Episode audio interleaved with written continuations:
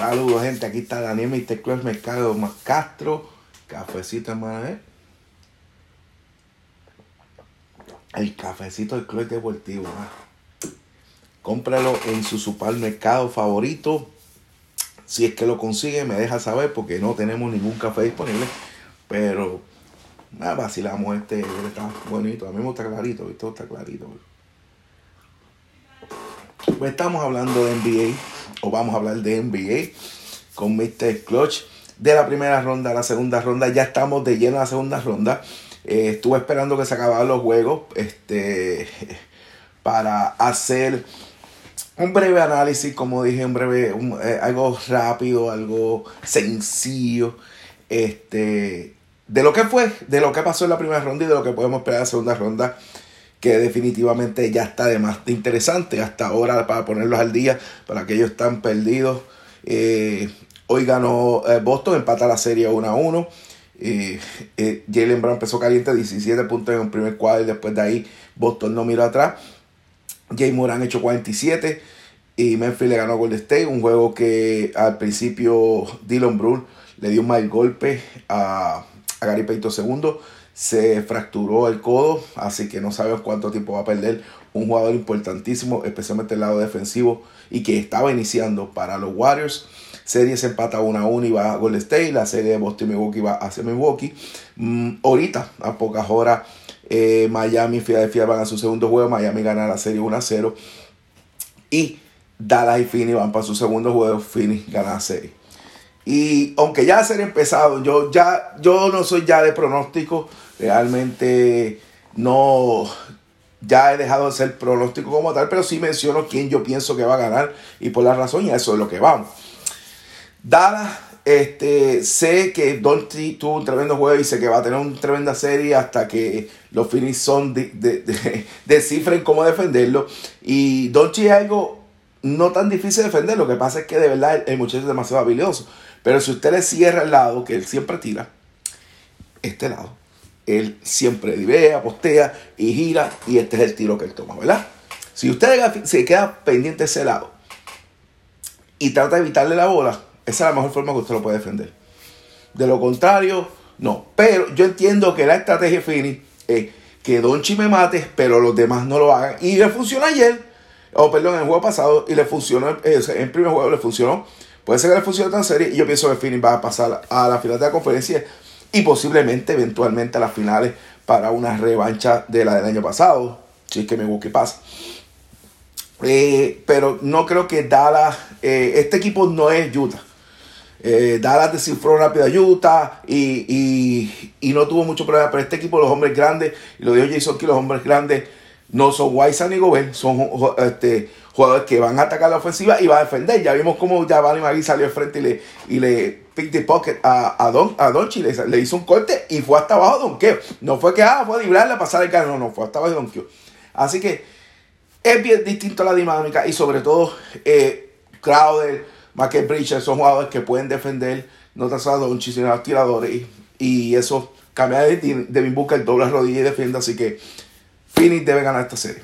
¿Cuántos juegos? Me vale madre. Lo importante es que entiendo que va a ganar. Memphis Golden State, aunque la serie está empatada una, eh, y aunque posiblemente Gary Payton se pierda el resto de los playoffs, no sabemos todavía. Eh, Golden State debe ganar esta serie. Golden State debe irse con Phoenix para la final de conferencia y tener otra serie exquisita, porque esta serie de verdad que va a estar, está buena, va a seguir estando buena, pero la inexperiencia en, en los aspectos de Memphis eh, es lo que Golden State va a aprovechar. Y como siempre pasa con Golden State, un jugador cae, otro jugador se levanta y, nace en este tipo de, environment, en los playoffs. Y Golden State debe, debe ganarse. Esta serie sí, yo no, no dudo que se vaya a hacer o 7 juegos, pero sí veo Golden State ganando. En lo que es Boston y Milwaukee, los campeones van a ganar. Boston sí hizo un buen juego hoy sin Marcus Smart, que hay que darle crédito. Eh, eh, Smart le ganaron a Boston, a Milwaukee le, lo defendieron bien. Pero eso no, eso, Milwaukee está sin Middleton, que es una arma ofensiva, es su segundo mejor anotador. Y con eso han están ahí, están ahí, están peleando.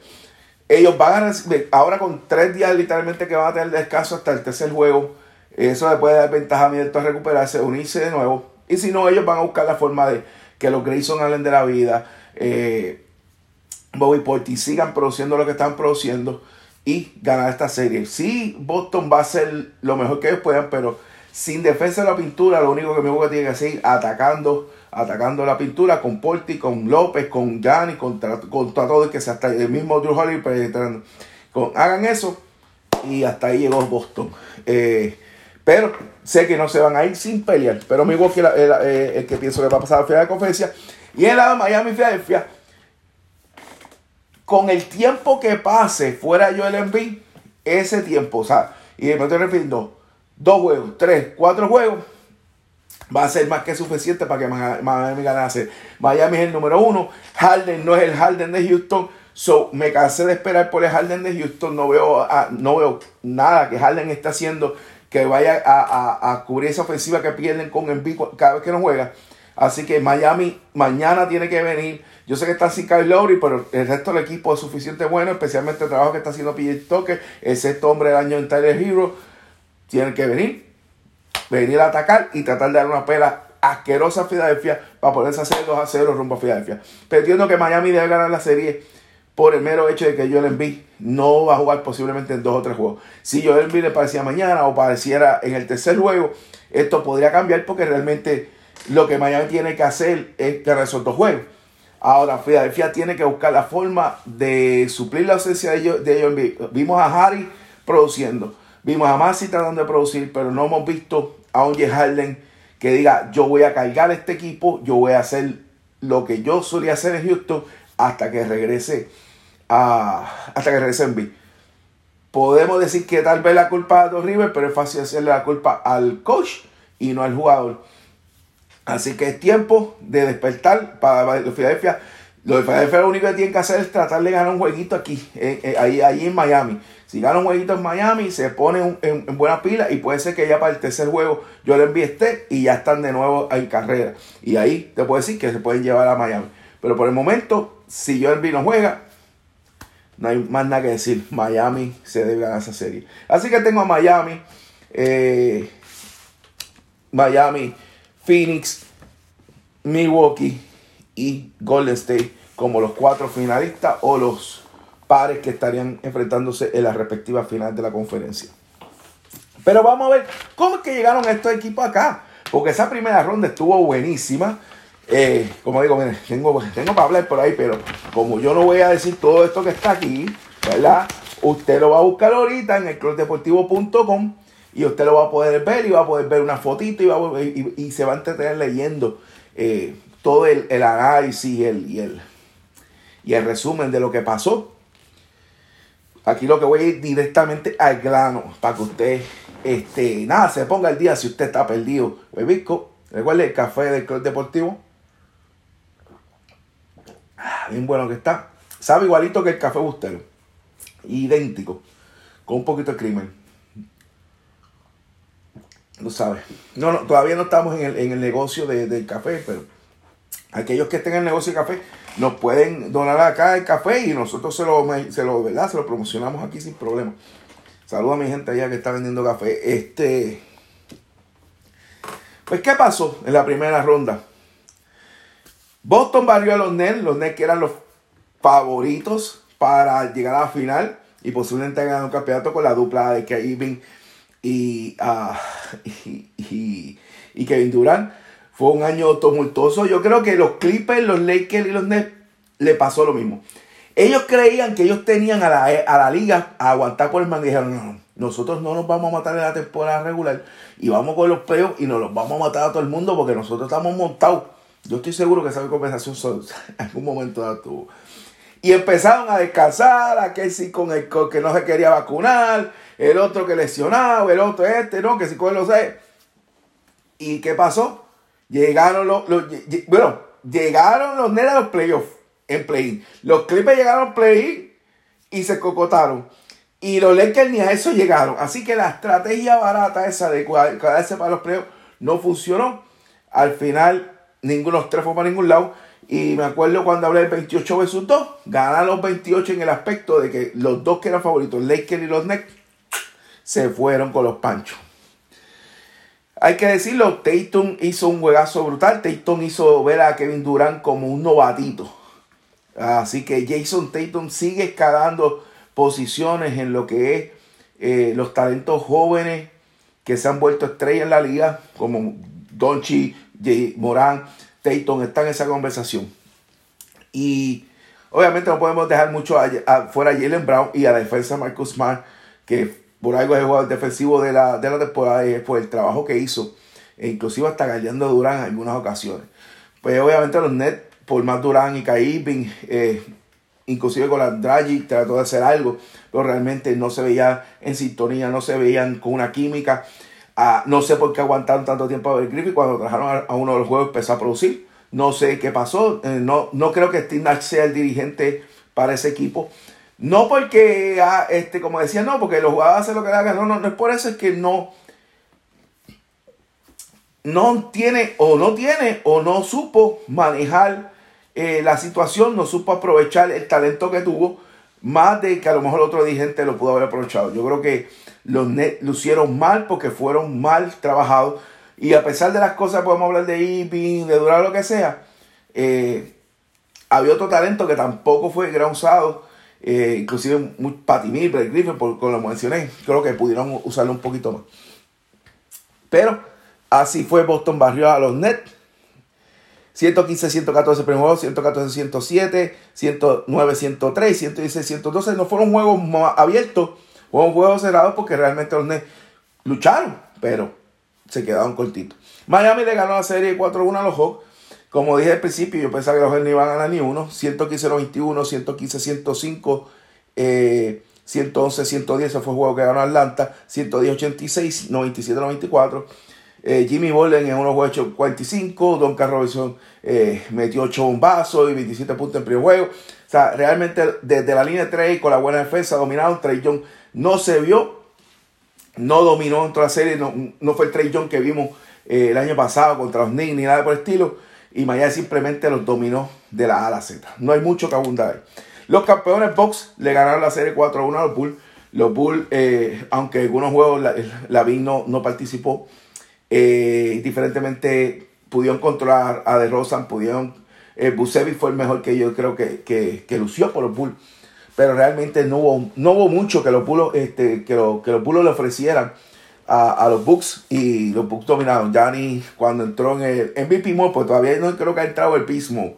En el MVP mode este, fue imparable uh, y bueno, de Rosan hizo lo que pudo, pero no sé, a lo mejor Lonzo Ball le hizo falta que tampoco no jugó, o sea, tampoco participó en la serie. Así que a lo mejor los Bulls tienen futuro, pero tal vez van a tener que hacer algunas movidas. No sé si el choque entre la, Lavin y de Rosa eh, puede estar pasando. No sé si tener la de Rosan y, y, y Lonzo a la misma vez eh, es efectivo, pero a, la larga hay que ver qué, es lo que va a hacer el equipo. Pero este año no fue el de los Bulls, a pesar de que tuvieron una temporada que muy bien y después se escogotaron.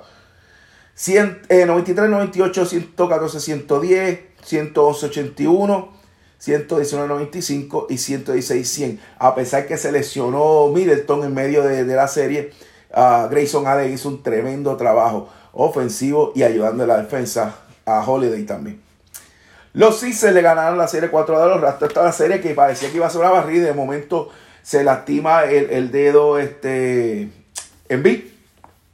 Y Toronto empezó con Pascal Siakam a ganar eh, y a jugar de una manera extraordinaria. Jordan B dominó. Eh, pero realmente quien empezó la serie de Tyrese Massey eh, con 38 puntos en el primer juego. Eh, después 23 en el segundo, el 31 fue en B, pero eh, Filadelfia gana el primero 131-111, cómodo, 111-97, cómodo. Luego va a tiempo extra y en B mete el canasto de 3 puntos en tiempo extra, 104-101. Está esto, vamos para la barrida. De momento va casi acá 34 puntos, 110, 102. Luego le dan una pelita ahí, 103-88. Pero en el sexto juego, Ahí viene los Philadelphia a la carga y le dan una escalpiza 132-97. Pero ¿qué pasa? Que está ya a 119-92 el juego. Dos Rivers mete sacar a Joe y yo sé que él puede dar todas las excusas. Él es el dirigente NBA, puede dar todas las excusas que quiera. Pero lo, con el respeto y la adoración que le tengo a Jason Key, critiqué a Jason Key cuando hizo lo mismo con Lucas Doncic. Juego abierto. En caso de Lucas fue la temporada regular y pudo haberle costado, lo que pasa es que ellos ya no aprovecharon. Fue un juego abierto. ¿Por qué rayo Joel Embiid 119-92? No había forma que Toronto sacara ese juego del buche. Y dejaron a Joel Embiid. Recibió un codazo que no fue, no podemos decir que es intencional. Un codazo y entonces tiene una fractura. Arriba la cual es por la razón la que no ha, no, ha jugado y no se sabe cuándo va a regresar a jugar. Se espera que sea para el tercer o cuarto juego de la serie eh, ante Miami en la segunda ronda, pero eso fue innecesario. Más cuando Joel Embiid, que lleva toda la temporada jugando a nivel MVP, que tiene un equipo que realmente puede ganar el campeonato, pasa esto. Y la culpa completa es a los Rivers. Sol. Y no hay excusa que me pueda vender, pero eso fue una brutalidad y la va a pagar posiblemente con la eliminación en la segunda ronda. Pasamos al oeste. Mis Jazz se fueron a ajuste. 4 a 2 ante los Mavericks. Eh, ganaron el primer juego 99-93 apretado. Eh, con 32 puntos de Donovan Mitchell. Después vienen los, los Mavericks, le ganan el, segundo juego. 102-104 eh, con Jalen Bronson que, estuvo imparable. Qué bien jugó ese muchacho en la, en la esa primera ronda, echando hasta 41, su total más alto en la carrera, que se puede ser el segundo juego fue la, la primera victoria en casa de los Mavericks en unos playoffs desde el 2015. Luego de ahí todo cambió. Los, los Mavericks de Riquet tienen uno de sus asistentes que fue asistente de, de Quinn Snyder. Así que de los Mavericks sabían ya cómo jugarle a los Jazz. Y los, ejecutaron a la, perfección. Creo que Quinn Snyder pecó en no hacer este, movimientos pertinentes de personal. Creo que no, no a Rudy Gay, no sé para qué contrataron a Rudy Gay. A cierta los Jazz perdió casi toda la temporada regular. Lo, vi que para los playoffs para jugar small ball y no jugó ni un solo minuto en los playoffs. ¡Wow! No sé si fue culpa de Quinn Snyder, no sé si estaba lastimado. No había un reporte de lesión de eh, Rudy Gay. Contrata a Pachal porque, es una versión mini de, de, Draymond Green. No lo usaron como debieron usarlo. Juancho Hernán Gómez jugó muy bien a final de temporada. Te daba la versatilidad de si lo quería poner en jugar 5 centros, casi no lo usaron. Conley jugó fatal y lo usaron demasiado tiempo. Royce jugó fatal, lo usaron demasiado de tiempo. Gobert jugó fatal ofensivamente y defensivamente porque no lo ayudaron, esa es la verdad, tampoco lo sentaste. Whiteside jugó también medio fatal, digo medio porque es un jugador de banco, no quiero ser injusto, pero jugó mejor en la temporada regular, no se vio en esta serie, tampoco eh, lo sentaste y, a beneficio de tal vez de los otros que mencioné. Daniel House jugó muy bien, debiste sentar a Royce y con Daniel House y todo lo que digo son movimientos que el dirigente debió hacer. Si el problema es Utah y se va a romper Utah o, el equipo actual, pues va a tener que empezar por el dirigente. Yo pienso que no hay que llegar a ese extremo. Yo pienso que hay que mover personas. Yo no pienso que Mitchell y Gobert sean el problema. Creo que Gobert puede mejorar ofensivamente. Eso es algo que él tiene que trabajar y que buscar una persona eh, que, lo trabaje. Y, lo tienen en Carmalón. Eh, Carmalón puede enseñarle varios movimientos, puede enseñarle buen tiro que tenía. Y si tienes que contratar a Shaquille contrata a Shaquille y que le enseñe cómo dominar la pintura, porque bastante bueno que fue. Y Dora Mamicha puede seguir trabajando. Pues tú tienes un jugador como Wade, que es parte de honor, que te puede enseñar un más truco y seguir, seguir trabajando, porque lo que tiene son 25 años. O sea, y, y, y, saludo a mi padre Felipe BSN, eh, Felipe BSN. Yo sé que él dice, no, que la, este, eh, que el traer este, la fanaticada no, trae victoria. Pero tú necesitas jugar como Donald Mitchell para mantener esa cancha llena y pagar esos sueldos. Porque Donald Mitchell va a estar ganando hasta el 2025-26 sobre 30 y pico millones y Gobel casi 40. Y tú no puedes cambiar un Donald Mitchell. Por ejemplo, yo he visto varios cambios por ahí y cambiarlo simplemente para los Knicks eh, por, por Allen Burks o por Evan Fournier, porque esos son jugadores que son realmente del montón, no son especiales y no te van a traer gente a la cancha. Y también esto, esto de la NBA es un negocio. Y tú no puedes mover un jugador porque tira. Es un tirador, va a tirar, mi hermano. Michael Jordan lanzaba 40 tiros y nadie se quejaba. ¿Por qué? Porque ese era el trabajo de él. Eh, obviamente jugaba de defensa y excelente jugador de defensivo fue. Pero realmente era un tirador. Kobe Bryant era un tirador. Y por ahí Mitch my eso mucho era efectivo y en 20, 25 tiros te podías meter los puntos. En otros necesitaban tirar 40 y ir al tiro libre. Creo que Donovan Mitchell, cuando aprenda a atacar más el y a buscar más el foul y le, y le logre cantar el foul, porque vimos un montón de jugadas que no le cantaron. Y ese es un problema también. Algunos le cantan y algunos no. ¿Sabes? Y entonces pues se quedó que los jugadores lloran mucho contra, pero tú tienes que, como árbitro también tienes que darte cuenta cuando un jugador le dan abajo. Hay tres árbitros, se supone que por lo menos dos de los tres estén mirando abajo la pintura. Pero a veces tú los ves tan lejos de distancia, no le estoy echando la culpa si no lo vieron. Pero caramba, hay a veces que darle beneficio de duda al, jugador. Y, y mientras Donovan logre este, poco a poco entender eso, trabajar a los árbitros y empezar a lograr que le canten ese tipo de jugadas, como por ejemplo tipo Jay Harden, pues va a ir más al tiro libre y va a meter más puntos, porque la clave de tú anotar muchos puntos es yendo al tiro libre. Michael Jordan, Karl Malone, Karim Abdul-Jabbar, LeBron James, muchos, mucho, por no decir todos los jugadores que están allá arriba, trepados en, el listado de los mejores anotadores de todo el tiempo, es porque fueron muchas veces el tiro libre. Un ejemplo básico que para que usted vea que de lo que estoy hablando, Jay Moran fue hoy de 12, de 12-13, de 12-13 del tiro libre. ¿Cuántos metió hoy? 47 puntos.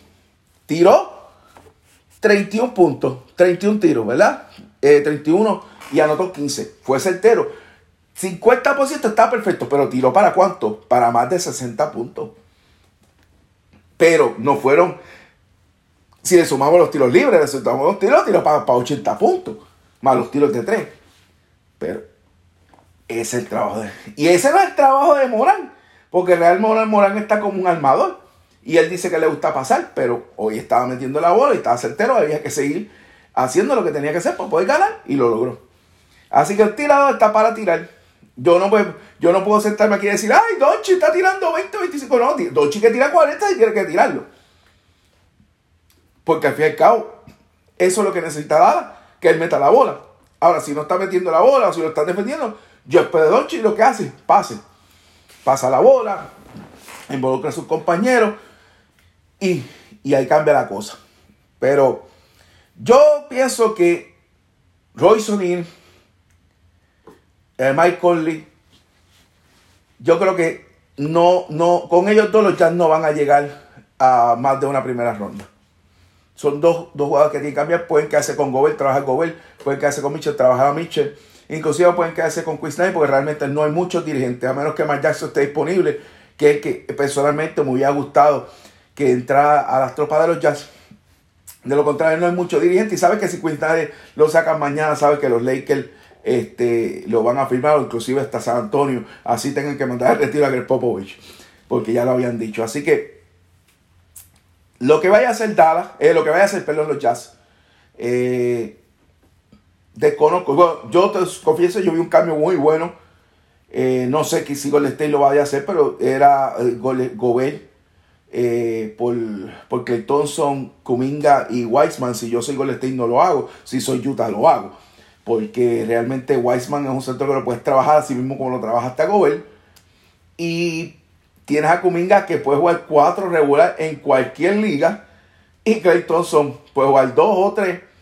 Y eso va a depender de lo que tú quieras hacer. Porque fácilmente yo pongo a Mitchell point guard. Clay Thompson lo pongo dos. Y tres puedes poner el que te dé la gana Inclusive si queda a, a, Bogdanovic, que si está todavía, Bogdanovic, porque todo, todo, es una cosa, todo el mundo habla de ya, pero ya están todos firmados literalmente menos Pachao, a Whiteside, Forest y, y Darrell House, que obviamente firmó a final de temporada. Este, el contrato de esos de 10 días hasta que lo firmaron por el resto de temporada. Pero básicamente el resto del núcleo de los Jazz está contratado. Ese fue mi granito con los Jazz porque hay muchos rumores y muchas estupideces que publica la gente. Hay gente, y lo digo desde ahora para aquellos que, los medios que me están escuchando, hay gente de la área de los niños, hay gente mala que están creando un rumor ficticio de guerra entre Gobert y Mitchell. Lo llevan años creando. ¿Por qué? Porque quieren a, a Mitchell en Nueva York. Eh, no le agrada a Gobert, es que hay razón. Pero son todo mentiras. Si los llaman a cambiar, lo van a cambiar. Y, y espero que saquen algo de Y como digo yo, que cambien, que tengan que cambiar. Pero lo que no funciona, se rompe y se vuelve a hacer. Si ahora mismo no está funcionando, aunque no es Gobel y Mitchell los culpables, pero sí no está funcionando lo que tienen armado y tienen que hacerlo rapidito antes que venga otro equipo y se monte, porque ahora mismo con el está cogiendo confianza y se vuelve confianza con ese equipo que tiene, pueden volver a hacer este, lo que hicieron un par de años de ganar un par de campeonatos corridos. Pues cerramos la, la ganó la serie 4-2 oro, Jazz Luego de ganar el segundo juego 110-104, ganó el tercero en Utah 126-118. Dolce volvió a eh, regresar a juego después. Los Jazz ganaron 100 a 99 con el puentito de Mitchell a, a Gobel. Todo el mundo se emocionó. Tengo mucho contacto con gente de, de fanáticos de jazz y gente que cubre los jazz. Todo el mundo se emocionó y dijo que este es el cambio. ¿Ahora qué? Con la serie 2 a 2. Eh, los Jazz cogieron a pedasquera andar a 177 y después de ahí cierran la serie, excepto bueno 28-96. Es la primera serie que ganan de playoff los Dallas Mavericks desde el 2011. Y ese año fue donde JJ Barea, Dave Nowitzki, Jason Killagan ganaron el campeonato para los Mavericks. Vamos a ver qué pasa. Los Warriors le ganaron la serie 4-1 a Denver. Denver, el único que salió a jugar, Nicolás Jockey. Sabemos que no estaba Porter Jr., sabemos que no estaba Jamal Murray. Y con dos jugadores fuera, es bastante difícil ganar un equipo como Golden State que está bien, bien granado. 123, 127, 126, 106, segundo juego, 118, 113 el tercer juego, 126, 121 el cuarto juego que lo ganó Denver, con 37 puntos de Jockey y 15 del enérgico Highland. Ese novatito es una cura. 102, 98 el quinto juego que Curry anotó 30 y Gary Payton segundo anotó 15. Eh, Jordan Paul fue pues, clave. Ese muchacho sigue jugando a un nivel muy alto, lo que le da a Golden State otro anotador más. Súmale a eso a Curry, Wiggins y Clay Thompson. Tú tienes cuatro anotadores que lo puedes poner con Green de centro y te hacen un party toda la noche. Esa es la que hay ahora mismo. Memphis le ganó la serie 4 a los Wolves. Esa sí estuvo buenísima. 130 eh, de 117 ganó eh, Minnesota el primer juego con Antonio anotando 36 y Cat Anthony Towns 29. Luego empata la serie eh, Memphis con 23 puntos de Morán 124 a 96. Luego gana el tercer juego Memphis 104 a 95. Luego a los Wolves que empatan la serie 111 109. Perdón, 119 118 con 33 puntos de Towns. Y Memphis gana el quinto y sexto juego, 111, 109, 114, 106. Todos unos buenos juegos, juegos bastante cerrados, excepto los posiblemente los primeros dos. Y Memphis con Bain, que lució enorme metiendo el tiro de tres. Brook lució muy bien. Morán lució muy bien distribuyendo el balón y también atacando cuando necesitan. Así que este equipo de Memphis sigue dando de qué hablar. Jay Morán sigue escalando niveles y eso es muy bueno para esta franquicia. Y cerramos el oeste con los Suns ganando la serie 4 sobre los Pelicans.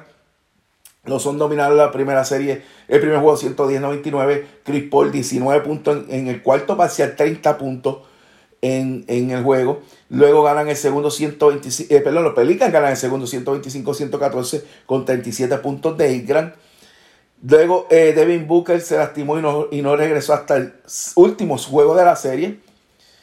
Eh, no evitó que Phoenix ganara el segundo juego, el tercer juego, 114-111, 28.17 rebotes de Easton, 28.14 asistencias y nuevamente Chris Paul mete 19 puntos en el cuarto pasar. Dos veces, dos veces en apenas tres juegos. Wow.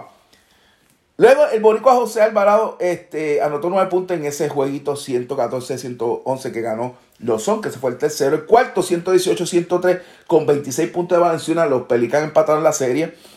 Una sólida y enérgica defensa liderada por el Boricua Alvarado que lució enorme. Loco estoy por ver si se entrega al equipo nacional y trae esa defensa, porque es una defensa bestial. Luego de ahí los son amarraron y dijeron, no, esto se acabó. Ganaron el quinto 112-97 con 31 puntos de Michael Bridges y 115-109 con 33 puntos de Chris Paul. Con eso cerraron la serie, eliminaron Pelican, que te digo, los Pelican.